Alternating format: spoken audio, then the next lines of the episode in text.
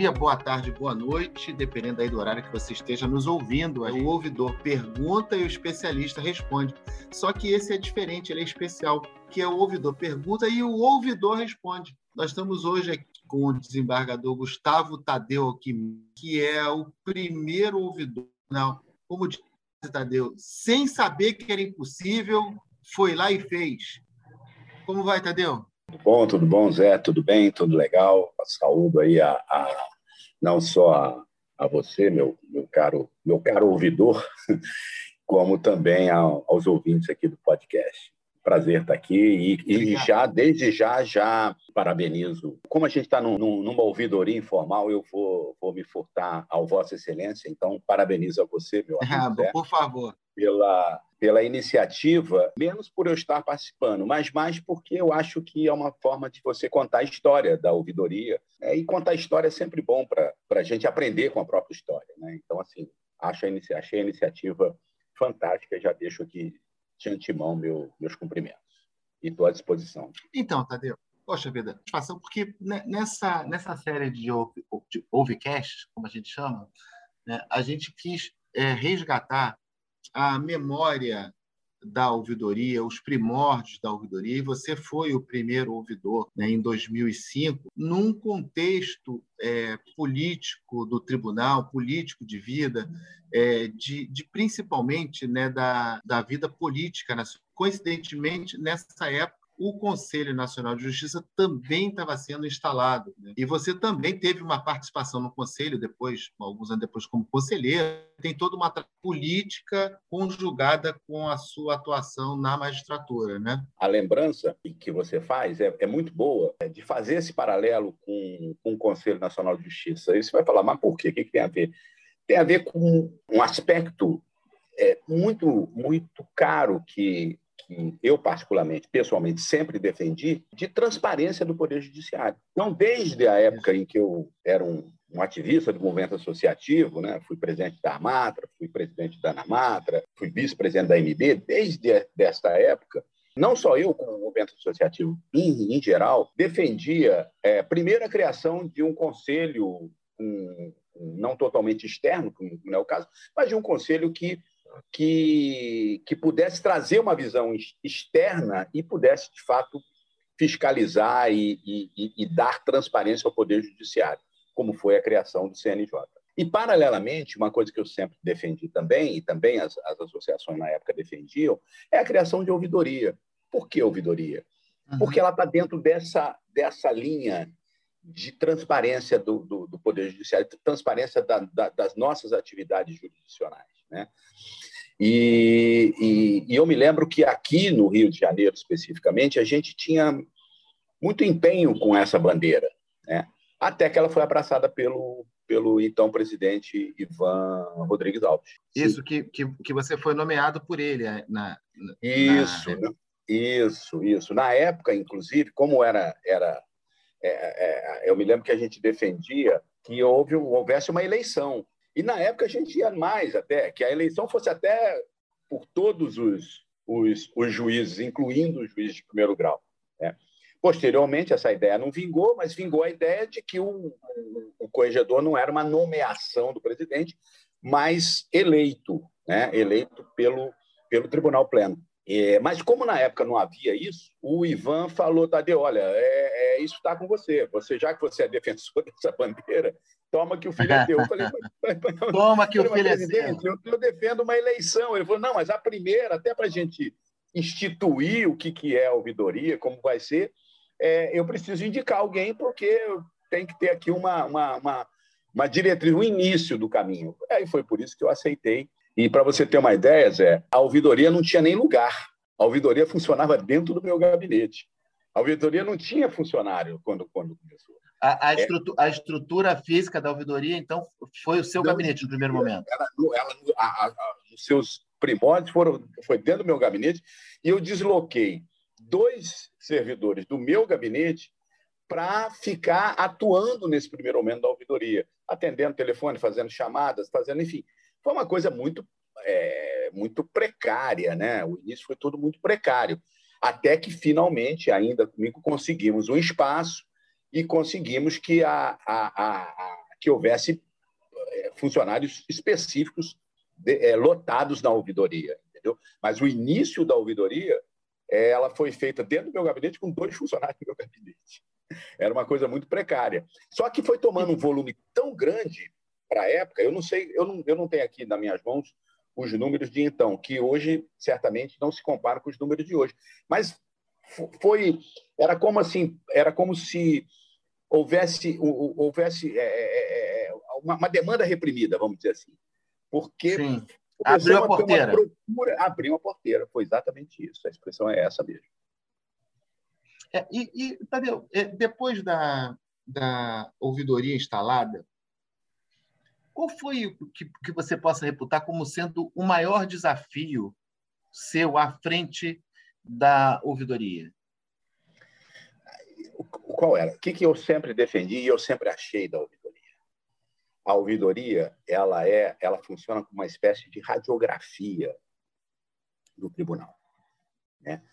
Com uma particularidade, com uma particularidade, permite que a parte, né, o, o jurisdicionado, ele, ele não, não necessite nem da intermediação do advogado para fazer qualquer tipo de reclamação, manifestação é, que seja, manifestação de, de, qualquer de qualquer natureza, né? Ele sequer precisa. Às vezes, ele, às vezes ele vai. Eu não sei como é que está a natureza das demandas. Você pode você pode me dizer melhor. Mas na minha época você tinha demandas, inclusive do, do jurisdicionado, às vezes reclamando do advogado. Né? É isso também, ainda hoje. Ainda hoje nem nos diria respeito diretamente, né? seria uma, uma atribuição claro. da OAB e tal, mas também havia um bom trânsito com a OAB, às vezes a gente mandava, mandava é, é, ofícios OAB, olha, aconteceu isso, claro, a competência é, é, é, é da hora dos advogados, mas enfim, mas era, era, era, era permitido que, que o, o, o reclamante, ou eventualmente a reclamada, pessoalmente, pudesse chegar ao Poder Judiciário né? e pudesse chegar à sua reclamação, à sua manifestação e tal.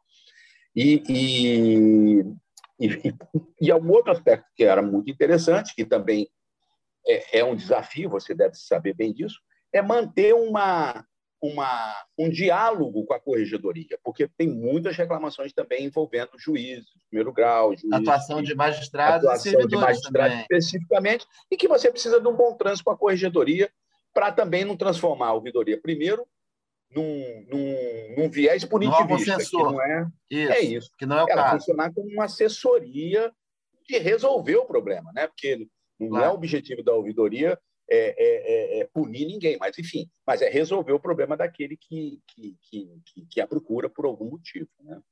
Então, assim. É, é, é, eu costumo. A, a ouvidoria não é a polícia, né? a gente não vai lá para prender ninguém. A gente quer entender o problema e achar uma solução. É isso. Para você ter uma ideia, Zé, no início, é, foi, foi um pouco difícil a compreensão dessa, disso, exatamente disso que você está falando, dentro do próprio, do próprio tribunal porque muitos setores e, e até servidores tinham uma má vontade com a ouvidoria.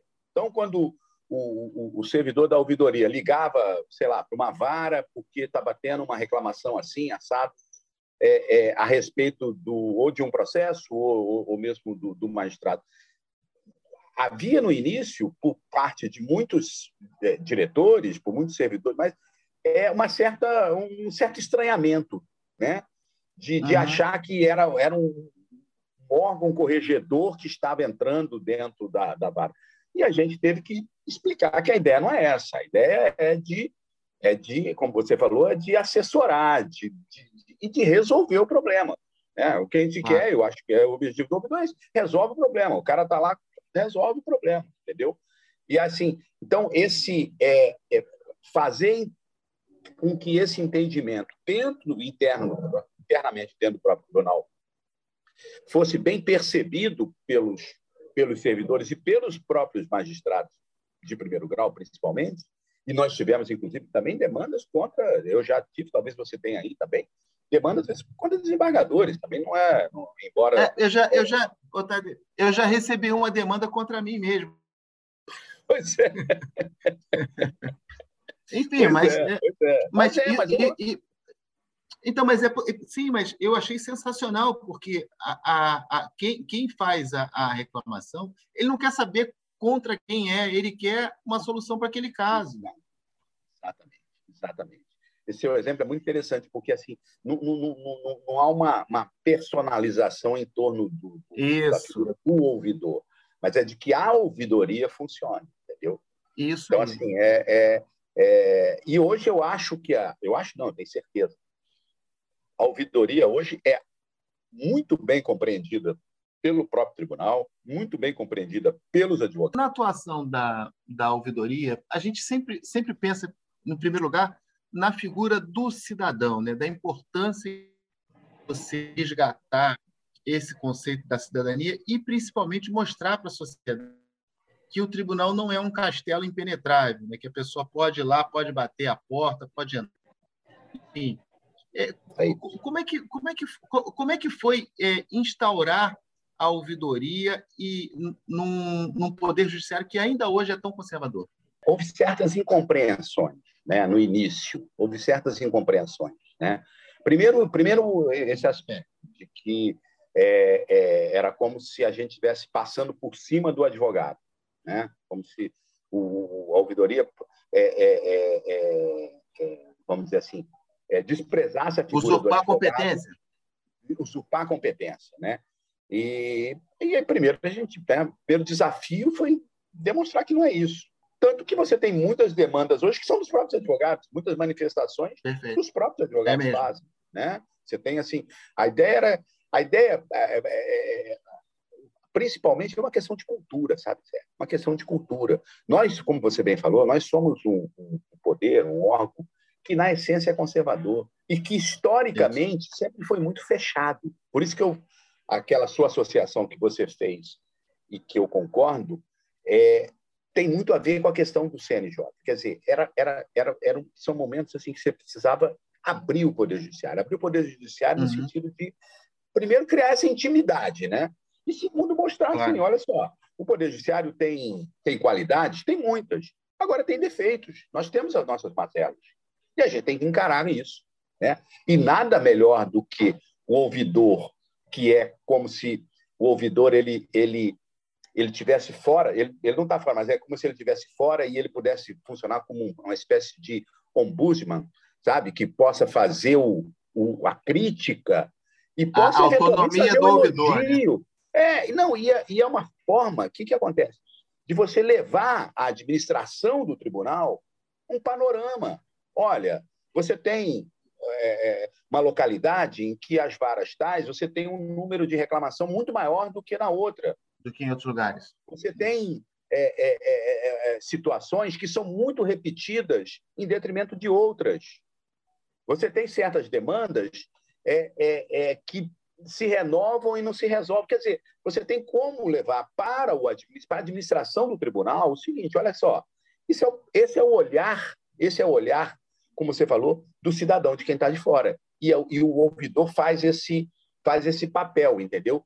Meio que de crítico e, por outro lado, também assessorando. Então, assim, enfrentar isso significava, naquele momento, enfrentar uma cultura que a gente tinha. Uma cultura de quê? De um poder fechado. De um poder que só conversava consigo mesmo, só resolvia as suas situações comigo mesmo e não admitia nenhuma interferência, se é que a gente pode chamar assim. Só, só olhava para dentro, né? Só olhava para dentro, né? Só olhava para dentro, né?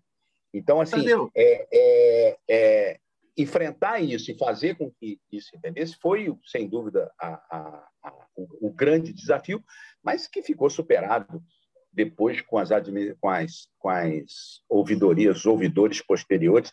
A ouvidoria ganhou um, um gigantismo enorme, entendeu? Hoje. E, e, e se eu se eu estou bem informado, a ouvidoria do, do nosso tribunal é das mais elogiadas e das mais bem equipadas, incluindo ouvidorias não só da Justiça do Trabalho, inclusive de outros, ouvidorias de, de, é outros, de outros, poderes, entendeu? De outros, de outros é ramos do judiciário. Então, assim, isso, isso se dá muito por conta do, do fato da, das sucessivas gestões da ouvidoria terem efetivamente fazido valer o papel que, que cabe ao ouvidor. Né? Então, aí, Tadeu, ponto, eu acho que a gente está de parabéns. A gente que eu falo do nosso tribunal. Sim, não tenha dúvida disso. E esse trabalho da ouvidoria do Rio de Janeiro, do TRT do Rio de Janeiro, é reconhecidamente é, como sendo um dos mais profícuos no Poder Judiciário como um todo e das ouvidorias públicas em geral. Mas, Tadeu, agora é a hora do ar, né? que eu digo assim, gente, acabou o tempo. Aí a plateia fala assim, ah... É. Infelizmente, Tadeu, o papo está super agradável. Assim, foi, foi uma honra ter aqui o nosso ouvidor 01 participando conosco aqui dessa série de, de, de, podcasts falando sobre a ouvidoria do nosso Tribunal Regional do Trabalho. Tadeu, eu, eu assim, imensamente agradecer, é, primeiro pela amizade de muitos e muitos anos, aí desde o finalzinho da década de 80, quando eu fui seu estagiário no Sindicato dos Empregados da Área de Saúde, entendeu? E eu estou tendo aqui... eu nunca esqueço de você e a, e a Claudinha, lembra? Fazendo Sim. um simulado comigo de prova oral. Com... Pois é, cara. Pois é. E assim, foi, é, é foi, foi um barato aqui, pô, falar com você que nessa condição aqui hoje de primeiro lá atrás quando a gente era da advocacia e hoje aqui no tribunal é um prazer, uma honra muito grande ter a sua participação. Mas eu vou deixar aqui para você fazer suas considerações finais e a gente vai encerrar aqui hoje esse episódio. Olha, Zé, não, eu, eu, eu, eu fico muito confiante, né? É, para a gente estar. Tá eu estou aqui estar é, recordando né, histórias, né, que são histórias minhas, mas que se confundem um pouco com a história da ouvidoria, é, e perceber que a ouvidoria hoje se tornou essencial. Se tornou essencial. Hoje você já não, você já não cogita mais do nosso tribunal sem ouvidoria. Sem uma ouvidoria. Claro. A gente sobreviveu uma, uma vida inteira sem ouvidoria. Hoje você já não cogita mais, ela já se tornou essencial para todo mundo. Né? Então, assim, é, eu, inclusive, já recebi demandas da ouvidoria, né? e não me incomodo com isso, acho que, eu acho que é, é, o papel é esse mesmo. Né? Nós, como eu falei, nós temos as nossas falhas e a gente tem que tentar superar. E, e fico muito feliz de saber que a, a, a nossa ouvidoria está cumprindo esse papel. Né? está cumprindo esse papel, está cumprindo esse papel muito bem. Né? Então, assim, é, e a, esse podcast realmente, como eu falei, acho que é, é uma forma da gente contar a história e de perpetu, não só de perpetuar a história, mas de aprender com ela. Né? Hoje, hoje nós temos uma a, a, a ouvidoria forte, estabelecida, reconhecida, e eu fico particularmente muito feliz com isso, por ter sido lá, lá atrás o, o, o precursor, né? daquele que deu, que colocou a, a, a pedra fundamental. Aquele que botou a bola, botou a bola no, no círculo central e deu o pontapé inicial. Isso. Bom, Mas então... e, que, e, que, foi imprescindível que os outros ouvidores tivessem Com só certeza. engrandecido e construído a nossa ouvidoria de hoje. Tá? É Mais é uma vez, de cumprimento, agradeço a, a, o convite de ter falado aqui com vocês, com os ouvintes, né? e sempre à disposição lá no meu gabinete, para não só para você pessoalmente, como para a ouvidoria como um todo. Muito obrigado. Então, bom, gente, encerramos aqui esse, esse bate-papo, aqui, esse podcast delicioso com Gustavo Tadeu Alquimim, que foi ouvidor, é, uma vez ouvidor, sempre ouvidor, né? Ele atuou na ouvidoria em 2005, 2005 a 2007, e iniciou aí todo esse trabalho hoje que reconhecidamente é um, um, um fenômeno, né, a, a, ouvidoria do TRT do Rio de Janeiro. E mais uma vez agradeço, Tadeu, a sua participação. Se você quiser ouvir esse, todos os outros podcasts que nós gravamos, vai lá na sua plataforma de streaming preferida, lá no YouTube da Escola Judicial, ativa o sininho, dá um like, faça o seu comentário e a Parei. gente se, se vê e se ouve numa próxima oportunidade. Um grande abraço a todos.